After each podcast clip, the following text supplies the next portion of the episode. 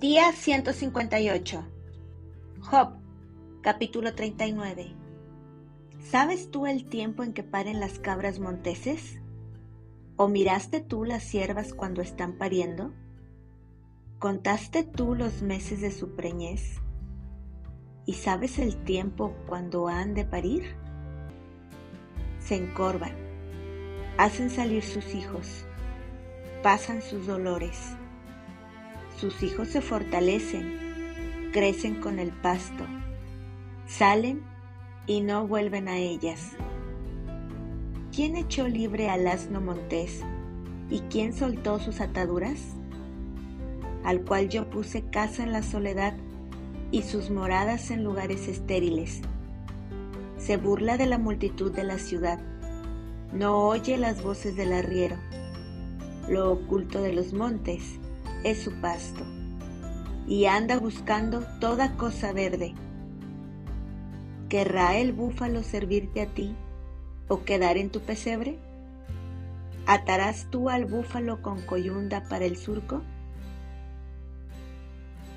¿Labrará los valles en pos de ti? ¿Confiarás tú en él por ser grande su fuerza y le fiarás tu labor? ¿Fiarás de él para que recoja tu semilla y la junte en tu era? ¿Diste tú hermosas alas al pavo real o alas y plumas al avestruz? El cual desampara en la tierra sus huevos y sobre el polvo los calienta, y olvida que el pie los puede pisar y que puede quebrarlos la bestia del campo. Se endurece para con sus hijos, como si no fuesen suyos, no temiendo que su trabajo haya sido en vano, porque le privó Dios de sabiduría y no le dio inteligencia. Luego que se levanta en alto, se burla del caballo y de su jinete. ¿Diste tú al caballo la fuerza? ¿Vestiste tú su cuello de crines ondulantes?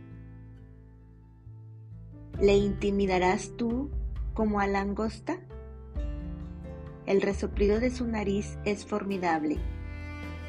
Escarba la tierra, se alegra en su fuerza, sale al encuentro de las armas, hace burla del espanto y no teme, ni vuelve el rostro delante de la espada.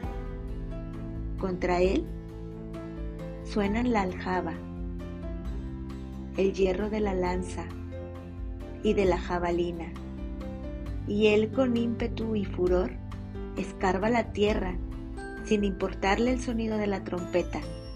Antes como que dice entre los clarines, ¡Ea! Y desde lejos huele la batalla, el grito de los capitanes y el vocerío. Vuela el gavilán por tu sabiduría y extiende hacia el sur sus alas.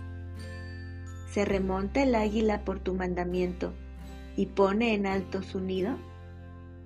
Ella habita y mora en la peña, en la cumbre del peñasco y de la roca.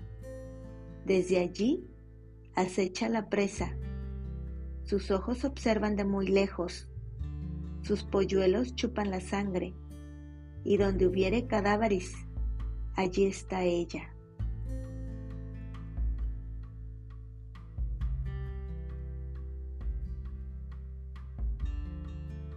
Capítulo 40 Además, respondió Jehová a Job y dijo, ¿Es sabiduría contender con el Omnipotente? El que disputa con Dios, responda a esto. Entonces respondió Job a Jehová y dijo, He aquí que yo soy vil. ¿Qué te responderé? Mi mano pongo sobre mi boca. Una vez hablé, mas no responderé, aún dos veces, mas no volveré a hablar.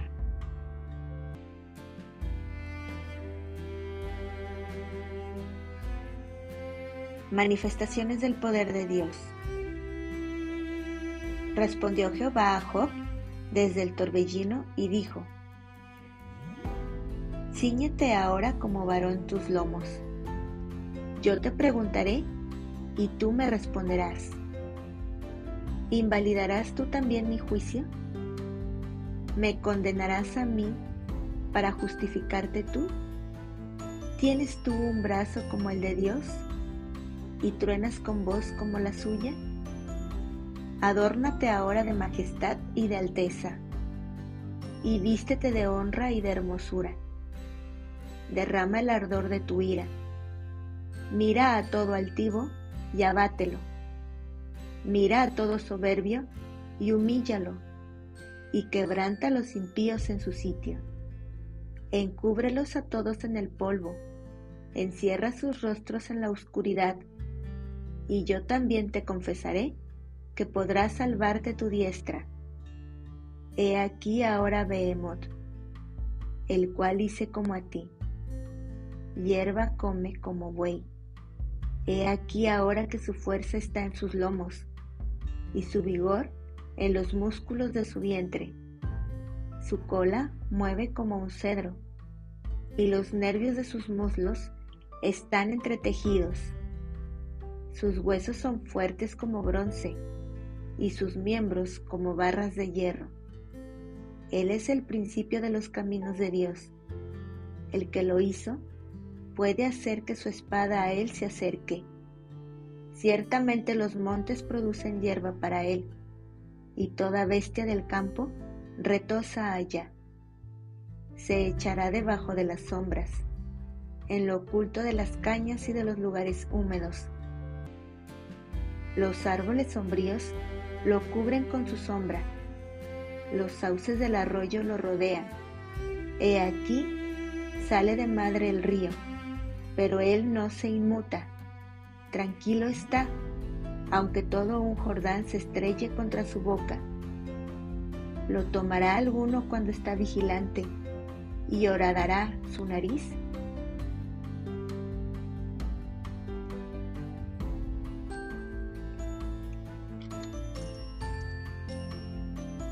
Capítulo 41 Sacarás tú al Leviatán con anzuelo o con cuerda que le eches en su lengua? ¿Pondrás tu soga en sus narices y orodarás con garfio su quijada?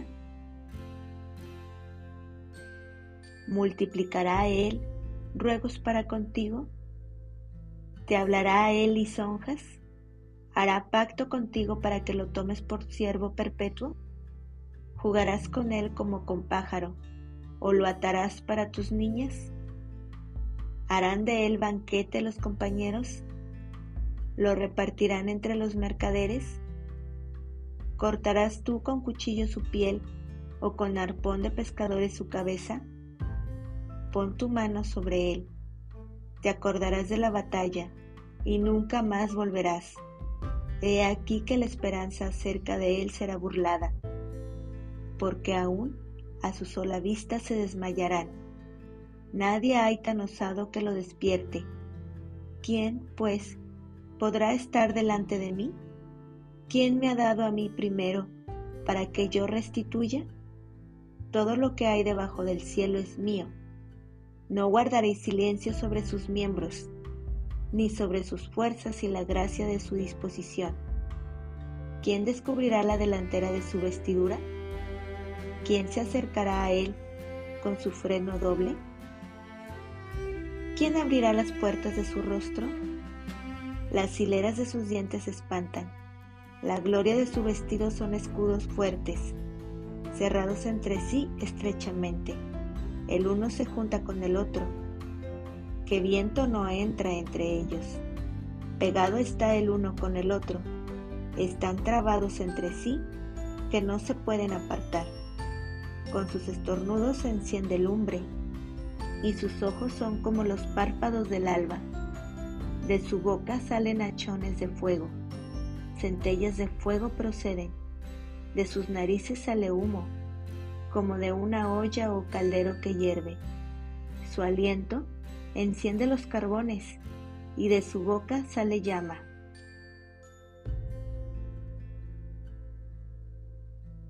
En su cerviz está la fuerza, y delante de él se esparce el desaliento.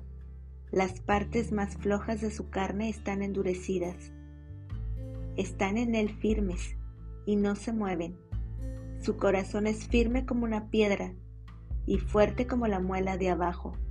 De su grandeza tienen temor los fuertes y a causa de su desfallecimiento hacen por purificarse. Cuando alguno lo alcanzare, ni espada ni lanza, ni dardo ni coselete durará estima como paja del hierro, y el bronce como leño podrido. Saeta no le hace huir. Las piedras de onda le son como paja. Tiene toda arma por hojarasca, y del blandir de la jabalina se burla. Por debajo tiene agudas conchas. Imprime su agudez en el suelo. Hace hervir como una olla el mar profundo, y lo vuelve como una olla de ungüento en pos de sí, hace resplandecer la senda, que parece que el abismo es cano. No hay sobre la tierra quien se le parezca, animal hecho exento de temor, menosprecia toda cosa alta, es rey sobre todos los soberbios.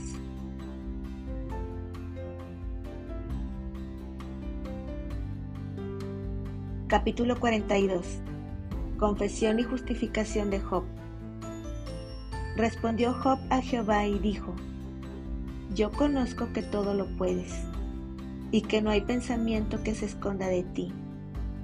¿Quién es el que oscurece el consejo sin entendimiento? Por tanto, yo hablaba lo que no entendía. Cosas demasiado maravillosas para mí que yo no comprendía. Oye, te ruego y hablaré. Te preguntaré y tú me enseñarás de oídas te había oído, mas ahora mis ojos te ven. Por tanto me aborrezco y me arrepiento en polvo y ceniza.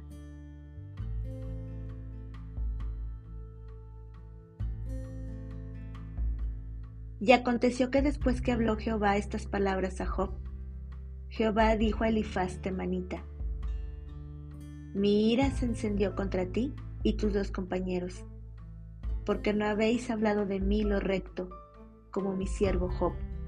Ahora, pues, tomaos siete becerros y siete carneros, e id a mi siervo Job, y ofreced holocausto por vosotros, y mi siervo Job orará por vosotros, porque de cierto a él atenderé para no trataros afrentosamente, por cuanto no habéis hablado de mí con rectitud, como mi siervo Job.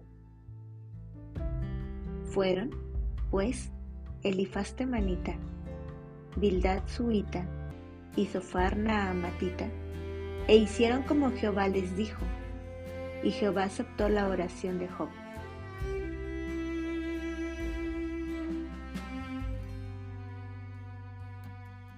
Restauración de la prosperidad de Job.